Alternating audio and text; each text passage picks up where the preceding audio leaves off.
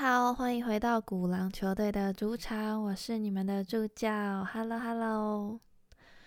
距离爆发新冠病毒到现在啊，不知不觉也将近快两年的时间，相信大家大概也都习以为常，随时戴着口罩，并且走到哪酒精就喷到哪里。那相信经历过这些后，大家对于生技医疗的关注也会比过去还要更高。不只是单纯希望可以赶快有疫苗完全打败这个病毒之外，其实现代人的身体毛病也越来越多，离癌呀，或是心理上的疾病等等的，其实不止越来越年轻化以外，也越来越多人需要相关的治疗跟技术。所以今天呢，就要来跟大家聊到有关生技医疗的 ETF 啦。毕竟身体健康比什么都重要，大家不只是越来越注重饮食养生。营养要补充足够以外，也很多人开始养成了运动的习惯，无论是去健身房重量训练，或者是去跑步、打球等等的。那这也都是近几年社会盛行的风气，相信在未来也都会继续持续下去。那要跟大家介绍到的生技医疗 ETF 呢，总共有四档，这边会再帮大家整理比较。有兴趣的朋友们呢，可以听完后再来想想看自己喜欢或是看好的，做选择来进场参与哦。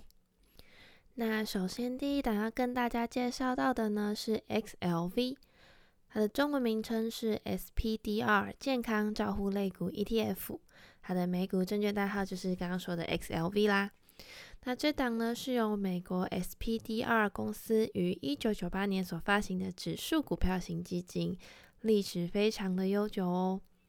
那它追踪的标的啊是医疗保健精选行业指数，它的采样母体则是透过标普五百指数中的成分股挑选属于医疗保健产业的美国上市公司股票，而大家耳熟能详的交生公司就是其中之一啦。所以你可以理解成买进 XLV 这档呢，就等于是一篮子的买进美国医疗保健市场的蓝筹股。那它目前的规模大约是三百一十九亿美元，月均成交量大约落在一千一百三十多万美元。配息频率则是季配息，投资的区域是以美国为主。那它的总管理费用大概是零点一二 percent。而今年以来的涨跌幅呢，是大概十五点六一 percent 哦。它的前五大持股当中呢，就是联合健康保险占了大概八点五二 percent，再来是交生八点四二，赛默菲四点八九，辉瑞四点八一，以及美国雅培四点四八 percent。它的前五大持股啊，就占了大概三十一点一二 percent，前十大则是占了五十点四九 percent。其实它是还蛮集中的一档 ETF。那它的这些成分股呢，它的行业包含了像是制药啊、保健设备和用品等等的，还有生物技术、生命科学工具和服务这些。那因为它是追踪医疗保健精选行业指数。所以，XLV 它的成分股权重排名呢，一样会随着这个指数做定期的调整权重跟审核。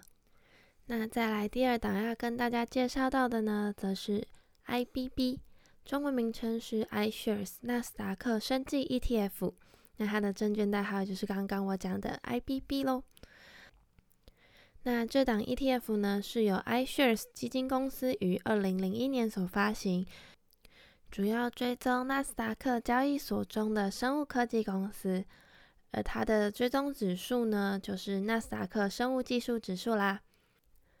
所以可以把它理解成，当你买进 IBB 这档 ETF 呢，就等于一篮子拥有超过两百七十多档的美股生物科技上市公司哦。那它目前最新的规模大概是九十八亿美元。月均成交量的部分则大概是两百一十七万美元哦，还配息频率是季配息，投资的区域是美国为主。那它的总管理费用落在零点四七 percent，而今年以来的涨跌幅呢是负的零点三二 percent。那它的前五大持股呢，第一名是美国安静七点九四 percent，再来是莫德纳七点九三，吉利德科学六点四二。还有雷杰纳农药厂五点一七 percent。第五名则是英美纳生技公司三点九三 percent。它的前五大占比呢落在三十一点三九 percent，前十大则是四十八点五七 percent。其实跟刚刚的 XLV 是差不多的。那 ABB 它的成分股行业分布呢，主要大概落在前四名。第一名的话是生物治疗药物的部分，它大概占了将近四十 percent。再来是生物技术与医学研究，或是制药、生物制药等等的。都落在十多到二十 percent 之间。那刚刚有提到呢，它的国家分布状况主要是在美国，其实它还是有一些些微的比重是落在像英国啊、香港等等的公司，但是因为它占美国的部分就超过了九十 percent，所以其实呢可以直接认定它是以美国当地企业为主哦。那接着第三档要跟大家介绍到的呢是 XBI。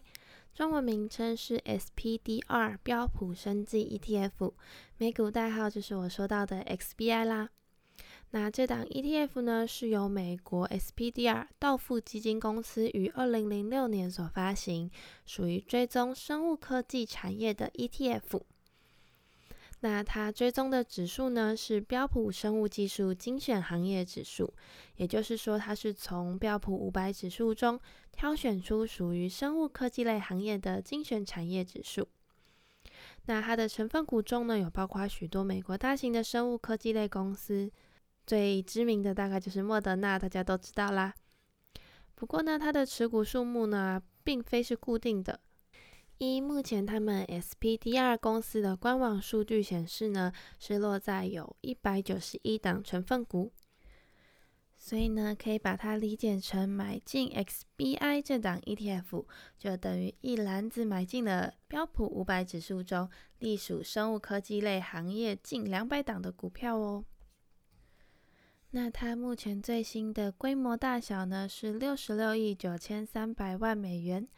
月均成交量则是七百零五十五万左右，配息频率则是季配息，投资区域也还是以美国为主。那它的总管理费用呢是零点三五 percent，今年以来的涨跌幅则是负十七点三九 percent。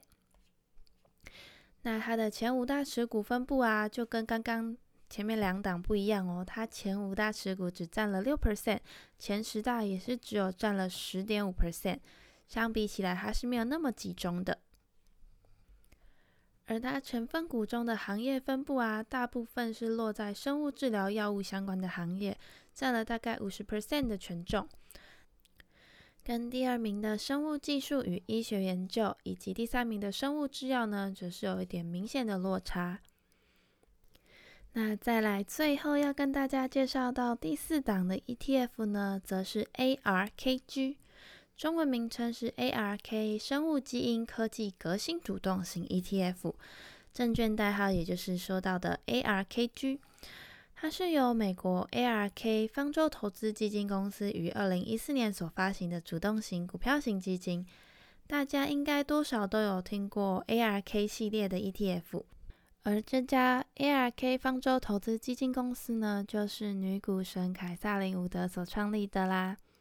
那 ARKG 的成分股啊，主要会针对具有提高或延长人类生命质量的医疗科技公司，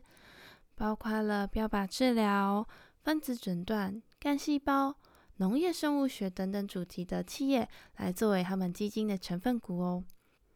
不过它的持股数目呢，并非像前面几档是固定的，